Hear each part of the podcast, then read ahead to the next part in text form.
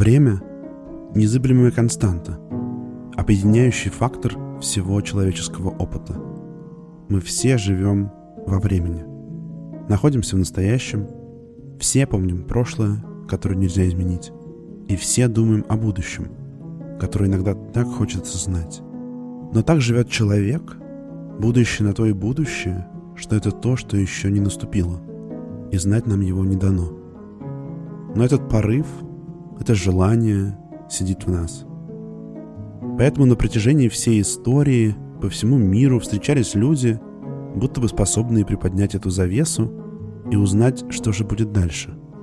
Чаще всего это были люди, так или иначе оторванные от привычной жизни. Мистики, прорицатели, ведуны, люди, связанные с посторонним миром. Те, кто видит вещи иначе и говорит о них иначе. В истории России – Помимо просто канувших в лету ведунов и прорицателей, чьи имена мы не знаем, было множество предсказателей, чьи имена мы знаем. О них говорили современники, к ним прислушивались люди, их истории записаны в исторических книгах. Человек, способный предвидеть будущее или способный убедить окружающих, что он видит будущее, всегда привлекает внимание, будоражит ум, вызывает к чему-то потаенному внутри нас – если встретиться с таким человеком, и вам покажется, что он действительно сумел что-то предсказать, скорее всего, ваш мир и представление о нем пошатнутся. Привет. Меня зовут Гриша Пророков, и это подкаст «Жуть».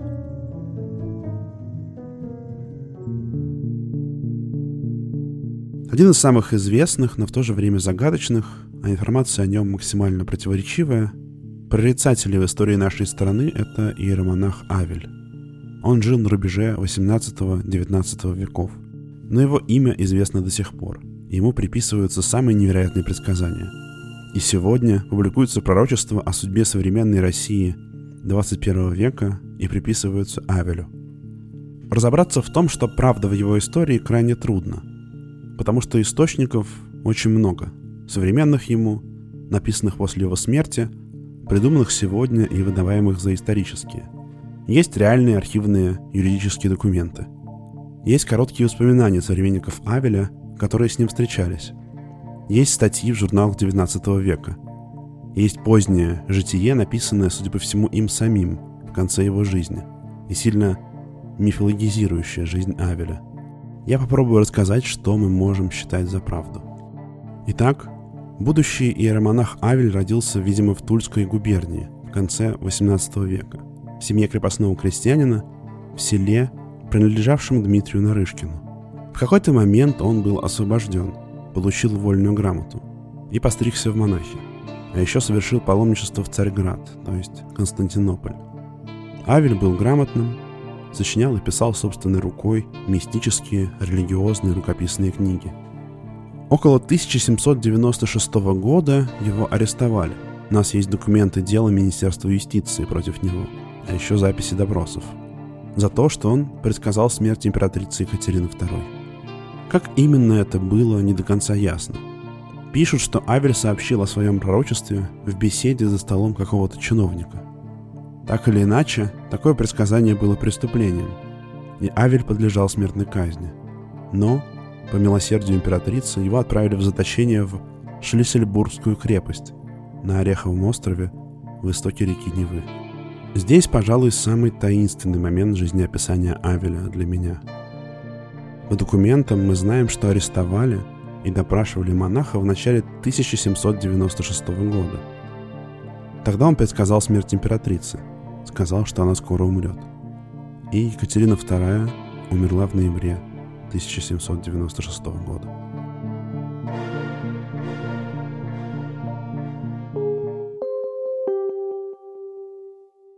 Через несколько лет из заточения в Шлиссельбургской крепости Авеля освободил Павел, наследник Екатерины, который, как известно, интересовался мистикой.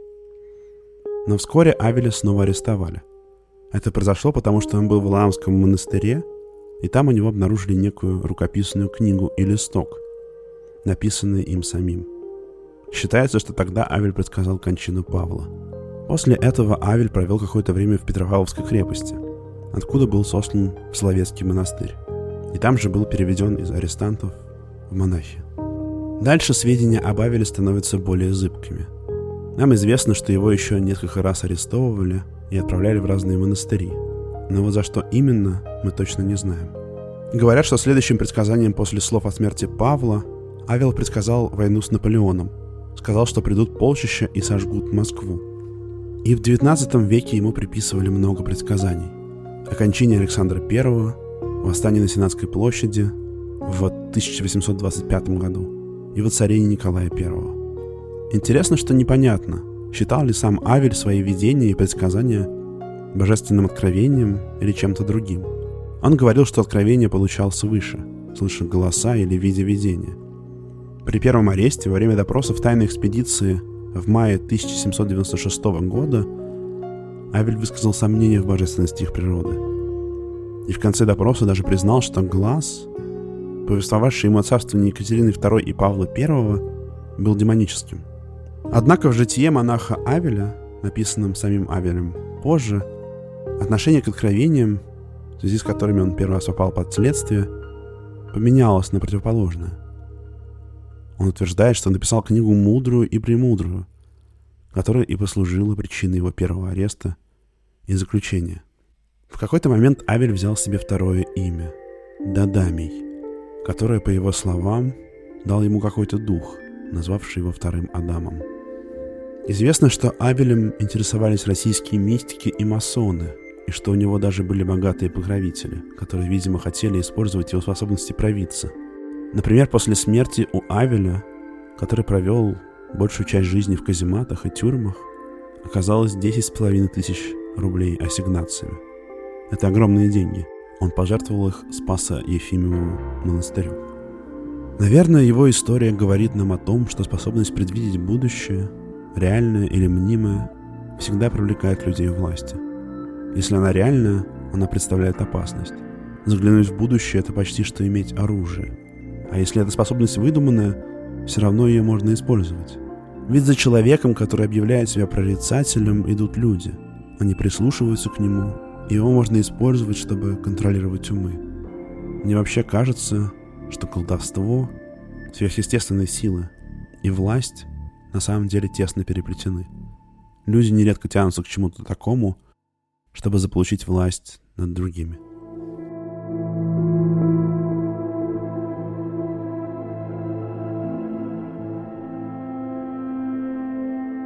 Екатерина Филипповна Букс-Гевден родилась в 1783 году в дворянской семье. Образование она получила в Смольном институте, а позже вышла замуж за офицера Ивана Михайловича Татаринова, владевшего поместьем в Рязани, и взяла его фамилию. Брак у них был не очень счастливый, но Екатерина была верной офицерской женой. И когда грянула война 1812 года, последовала за мужем – который с первых дней войны находился в действующей армии. После войны он уехал в свое имение в Рязань, а Екатерина Филипповна жила на квартирах. Официально они не развелись, но жили отдельно. Но затем, в 1815 году, ее муж умер. Единственный сын до этого умер восьмилетним. И молодая Екатерина Татаринова, ей было едва за 30, осталась одна и переехала в Петербург к матери – проживавшей в Михайловском замке. Она увлеклась мистикой и стала искать ответы в религии, и посещала проповеди разных пророков и религиозных лидеров, которых в начале XIX века в Петербурге было много. Несмотря на то, что Екатерина Филипповна была воспитана в лютеранской традиции, в конце концов она попала в разные околоправославные секты, где поучаствовала в обряде родения и вскоре перешла в православие. У разных сект родение могло выглядеть чуть по-разному. Но смысл этого обряда в том, что люди поют и участвуют в групповом танце. Как правило, они танцуют по кругу, чтобы впасть в экстатическое состояние. После первого же родения у Татариновой, по ее словам, открылся дар пророчества. Но православные секты, скопцы и хлысты ей быстро надоели. Показались какими-то неправильными – и в итоге она создала собственный религиозный кружок в Петербурге.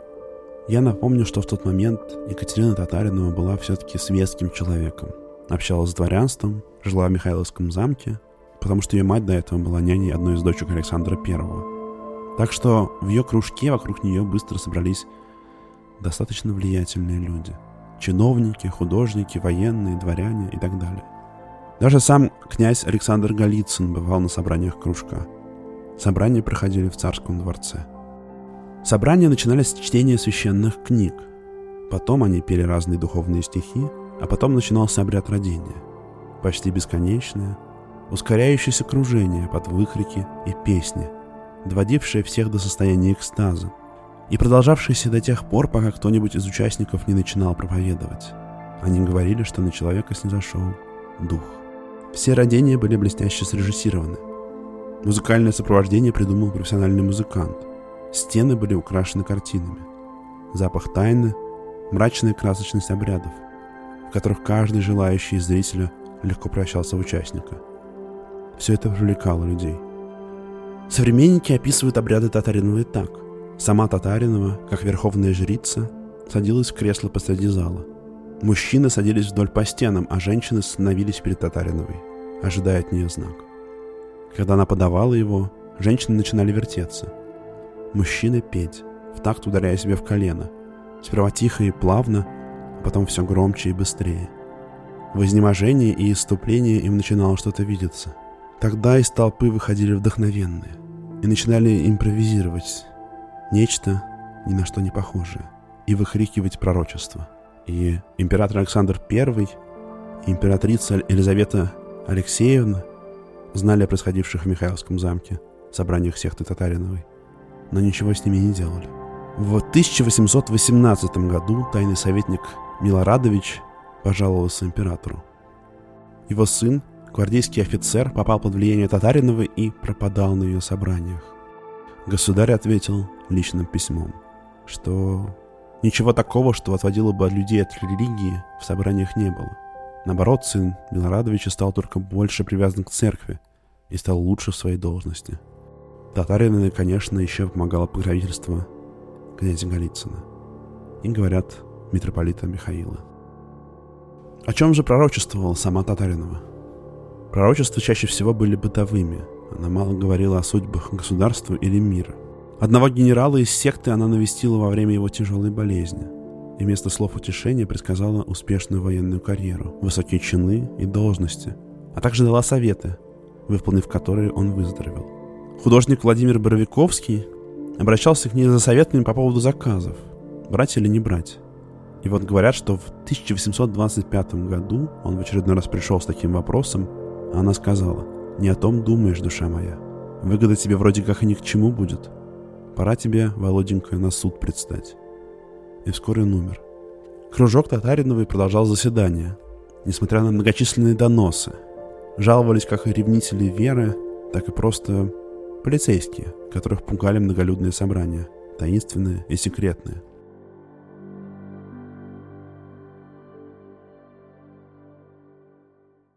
В 1822 году был подписан рескрипт о запрещении в России тайных обществ – из столицы выгнали масонов и прочих сектантов. Но кружка Татариновой это не коснулось. С нее только взяли подписку о том, что она не будет проводить тайных собраний. Не любых, а именно тайных. Тем не менее, Екатерина Татаринова была слишком одиозной фигурой, и Александр I понимал, что с ее влиянием нужно что-то делать. Помог ремонт Михайловского замка под инженерное училище. Замок на долгие годы стал инженерным. Другого жилья у Татариновой не было, и кружок переместился за город. Там, за московской заставой, рядом с монастырем и кладбищем, генерал Головин купил для них три больших дома. На одном из собраний Татаринова вдруг стала умолять князя Голицына говорить Александра I не ездить в Таганрог, но князю это не удалось. Когда император уже находился в Таганроге, во время одного из родений, Татаринова выкрикнула «У, царя в сырую землю положу».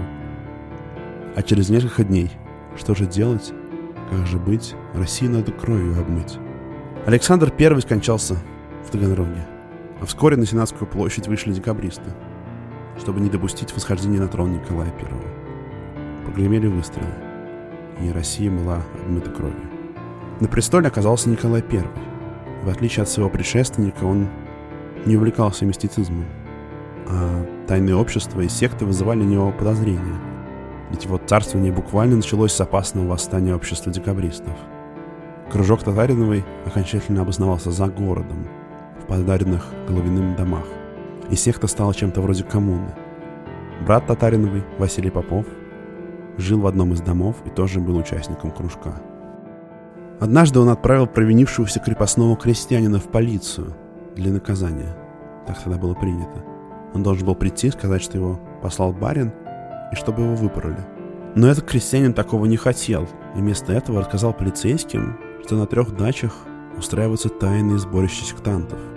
И там творятся многомерзкие дела. Пляски, непристойные песнопения, колдовство и даже оргии. Сразу после этого доноса туда отправили жандармов. Проведенных на, при обыске, проведенном на всех трех дачах, было обнаружено много непонятных людей. Их задержали для выяснения личностей, изъяли иконы, мистические книги, тексты песнопений. Но главное случилось под конец обыска.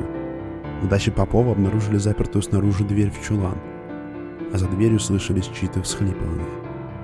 Когда взломок сломали, нашли там сидевшую в темноте девушку-подростка. Она рассказала, что она средняя дочь Попова, Люба, ей 16 лет. Отец против их воли водил своих дочек на родение Татариновой, еще в Петербурге, а после и здесь, заставляя принимать участие в долгих, почти бесконечных молебных и родениях. Люба не хотела этого, и в наказание ее держали в чулане. Слухи о том, что обнаружены на дачах общины Татариновой, распространились по всему Петербургу. И весть о постязаниях девушки-подростка вызвала всеобщее возмущение. В 1837 году специальным решением правительства колония Татариновой была закрыта. Все члены кружка взяты под строгий домашний арест. Дело Татариновой и ее ближайших подручных было передано в секретный раскольничий комитет. В конце концов, ее и некоторых других членов кружка приговорили к ссылке. Татаринову отправили в Стретинский женский монастырь в Кашине, где через 10 лет она подписала отречение от противоречащих православному учению взглядов, после чего ей было дозволено покинуть обитель, оставшись на жительство под полицейским надзором в Кашине. Еще через какое-то время ей было разрешено жить в Москве, где она и оставалась до своей смерти.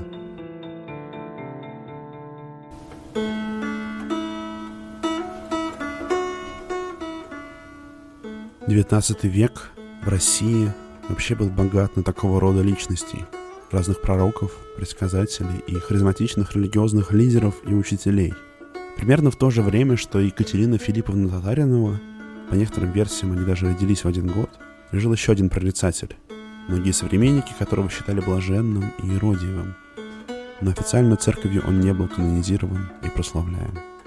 Про него в своих произведениях писали Достоевский, Толстой, Островский, Лесков, Бунин и другие. Его звали Иван Корейша. Жизнеописание Ивана Корейши, несмотря на то, что жизнь его подробно зафиксирована и рассказана, все же полна тайн, загадок и противоречий. Так что я сразу призываю вас воспринимать ее скептически. Что-то из рассказанного правда, что-то, скорее всего, нет. Родился он, по всей видимости, в семье священника Смоленской губернии Якова Корейша. С малых лет он отличался кротостью и любознательностью. В 10 лет Ивана приняли во второй класс уездного училища, а позже он был переведен в Смоленскую духовную семинарию. Там он был нелюдим, друзей не завел, но углубился в изучение священного писания, греческого и латинского языков.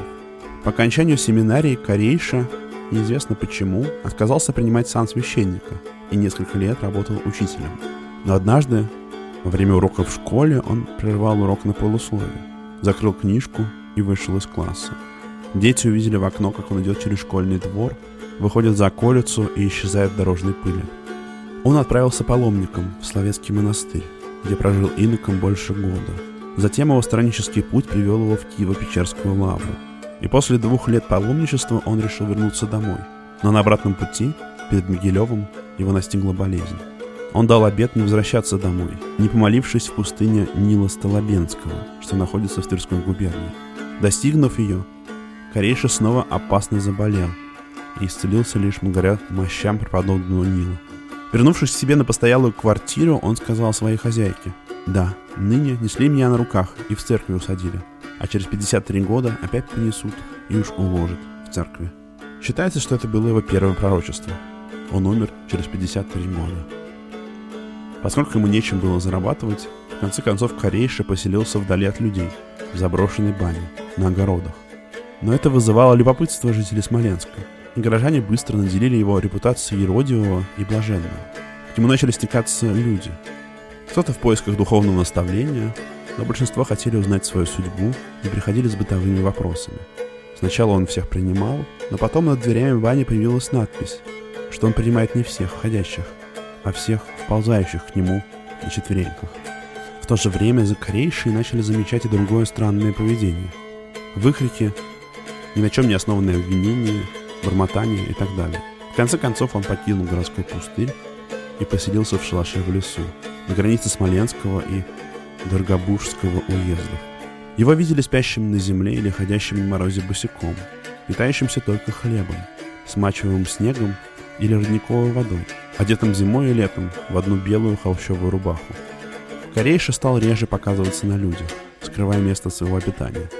А себя в лесу он избегал даже лесорубов. Он внезапно появлялся в деревнях, когда жизни кого-нибудь из деревенских жителей угрожала серьезная болезнь. Его никто не призывал, он приходил самозванно и, осмотрев больного, заключал, сможет поправиться больной или нет. По существующим преданиям, в прогнозах он никогда не ошибался, поэтому его появление встречались с чувством страха и любопытства. Среди других особенностей ясновидящего называли также способность угадывать дом, в котором кто-то умер. Он приходил в дом с покойником, читал заупокойные молитвы и уходил, не беря за это никаких денег. Рассказывает, что Корейша предсказал пожар Москвы 1812 года и то, как замерзли войска Наполеона. За год до этого, зимой 1811-го, встречавшие его крестьяне говорили, что он легко одет для морозов. Он ходил в одной рубахе. А Корейша отвечал, то ли будет, подождите год-годик, и жарко будет, и мерзнуть станете.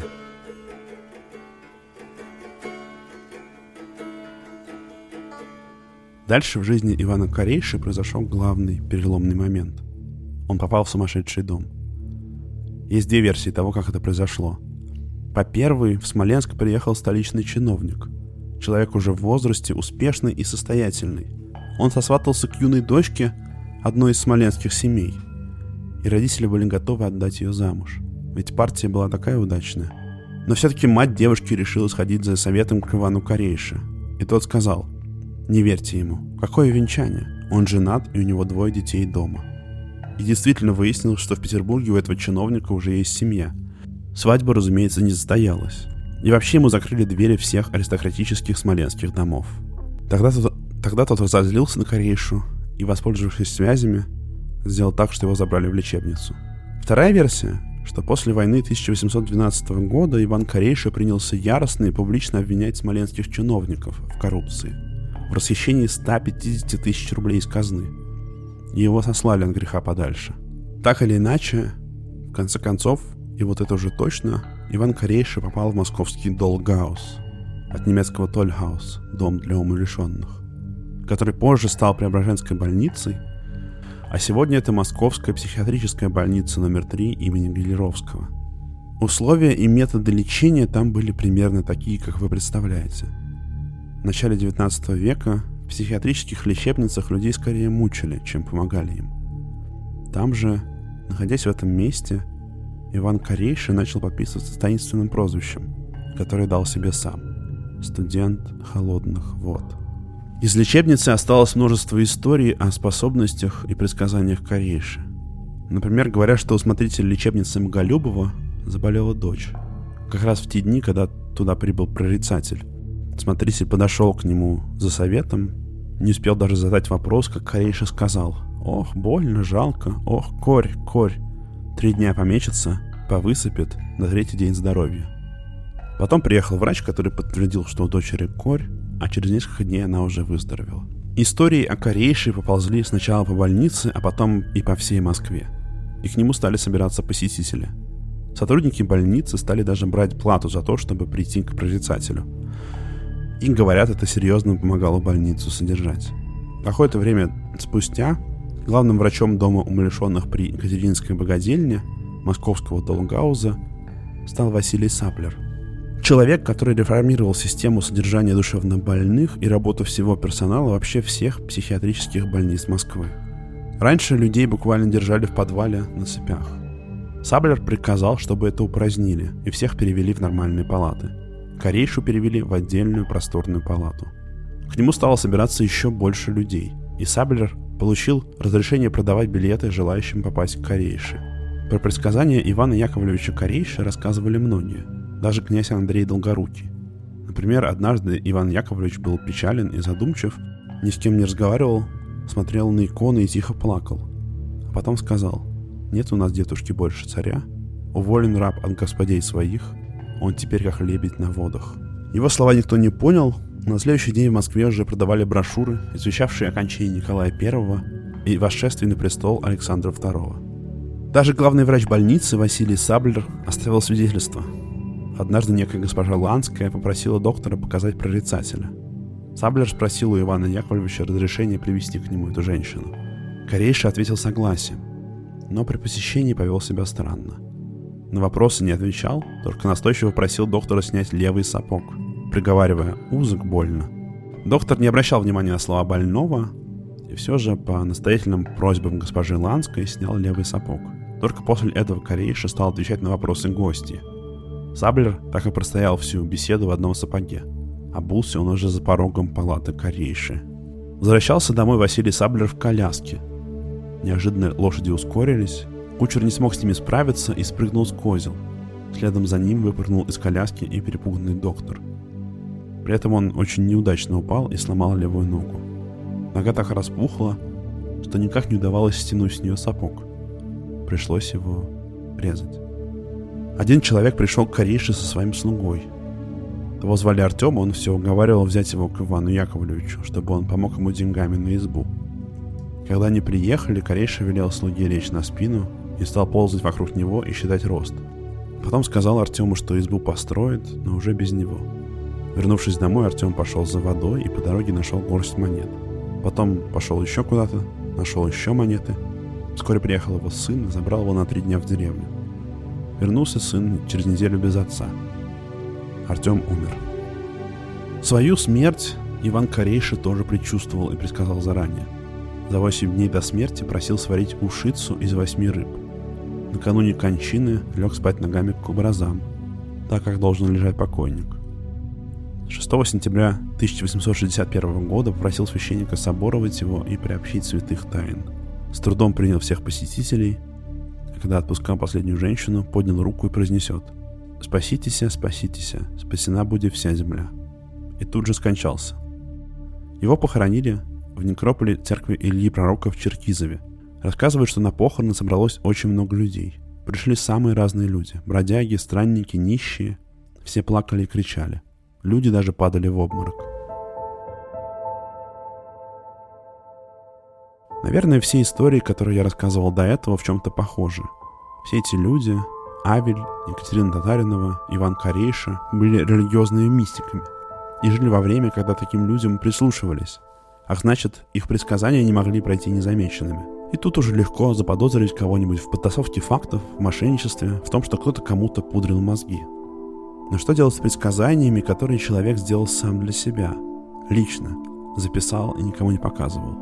Обнаружились они уже позже. Есть такая удивительная история. Это история москвича Льва Федотова. Дело в том, что она сравнительно достоверная. Мы знаем о ней много и можем верить тому, что знаем. Лев Федотов родился в семье коммуниста и революционера Федора Федотова в 1923 году. Позже семья жила в знаменитом доме на набережной, конструктивистском жилом комплексе, в котором селили советскую элиту и номенклатуру. Ровесники, которые учились с ним в школе, описывали Льва Федотова как разностороннего и любознательного человека. Он увлекался классической музыкой, изучал минералогию, палеонтологию, океанографию, рисовал акварелью. Для советского ребенка это действительно много – в детстве Лев Федотов с друзьями часто исследовал подземелья Москвы. Поскольку многие его друзья выросли и стали писателями, эти приключения в подземельях подробно описаны. В 1941 году он закончил 9 класс, а в декабре 1941 уехал с матерью в эвакуацию в город Зеленодольск.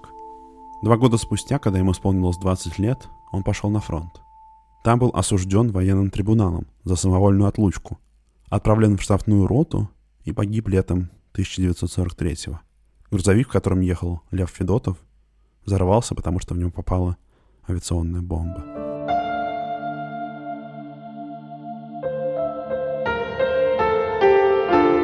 Но известным этот советский юноша стал после своей смерти, когда были найдены и обнародованы его дневники. Они состояли из 15 общих пронумерованных тетрадей, в которых Лев Федотов записывал дворовые и школьные события, а также свои мысли и соображения.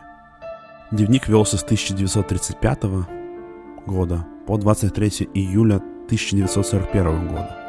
События из школьной жизни подтверждали его друзья, когда выросли. То есть дневник был настоящий. И главное, чем он примечателен, Лев Федотов каким-то образом предсказал Великую Отечественную войну и ее события.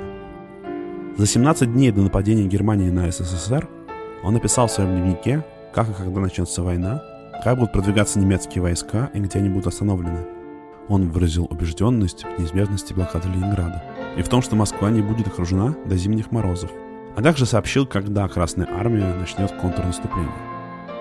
Юноша перечислил всех союзников Германии, указал протяженность фронта от Черного до Северных морей, предсказал заговор немецких генералов 1944 года, причины вступления США в войну, неизбежный крах Рейха, последующую холодную войну и даже полет в 1969 году американского космического корабля «Аполлон-11». Вот, например, что он писал в июне 1941 Хотя сейчас Германия находится с нами в дружественных отношениях, но я твердо уверен, что все это только видимость. Тем самым она думает усыпить нашу бдительность, чтобы в подходящий момент посадить нам отравленный нож в спину.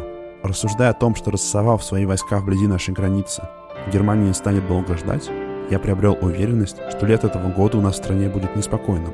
Я думаю, что война начнется или во второй половине этого месяца, или в начале июля, но не позже, ибо Германия будет стремиться окончить войну до морозов. А 27 декабря 1940 года такое. Сегодня мы снова собрались после уроков в комсомольской комнате делать газету. Мы здесь такую волынку накрутили, сказал я, рассматривая газету что таким же успехом могли бы обещать ребятам организацию нами полета на Марс к Новому году. «А чем плохая мысль?» — сказал Борька. «Если бы осталось место, мы могли бы и об этом написать». «Только потом добавить», — продолжил я, что ввиду отсутствия эстакад и гремучего пороха этот полет отменяется и ожидается в 1969 году в Америке. Небесное тело оказалось другим, не Марс, а Луна — но в 1969 году американцы запустили пилотируемый космический корабль «Аполлон-11» и высадились на Луну. И таких мелочей в дневнике много. Лев описывает разные мелкие события в ходе Великой Отечественной войны. Наверное, тут может быть рациональное объяснение, что юноша просто обладал хорошим аналитическим умом и поэтому смог точно спрогнозировать, что произойдет. Но на самом деле глубокая интуиция как будто бы заходит уже и на территорию сверхъестественного – Иногда границы между рациональным и иррациональным стираются. И уже трудно понять, где просто глубокий, прозорливый ум, а где связь с потусторонним миром. Как это часто бывает, имя Льва Федотова пытались использовать в наше время. В 2009 году журналисты канала РЕН-ТВ заявили, что Дингеры нашли еще один дневник Льва Федотова в подземельях. Ведь он любил гулять в них с друзьями, помните?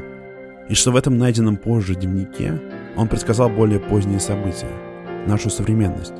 Президентство Барака Обамы, эпидемию, которая охватит всю планету, появление ядерной бомбы, создание компьютера. Но если в достоверности оригинальных 15 дневниковых тетрадей сомневаться не приходится, то эта история уже вызывает скепсис. Возможно, главный вывод, который стоит сделать из всех историй о предсказаниях и вообще из нашего человеческого опыта времени, что мы не все можем знать и контролировать. Мир вокруг течет трансформируется. Все время что-то происходит, и перемены неизбежны. И мы не можем знать, что произойдет завтра. Как бы ни хотелось, как бы не тянулось наше сердце к этому. Иногда нужно стараться находиться в моменте и знать, что ты делаешь сейчас. И делать, что ты можешь сделать сейчас. А завтрашний день оставить завтрашнему дню.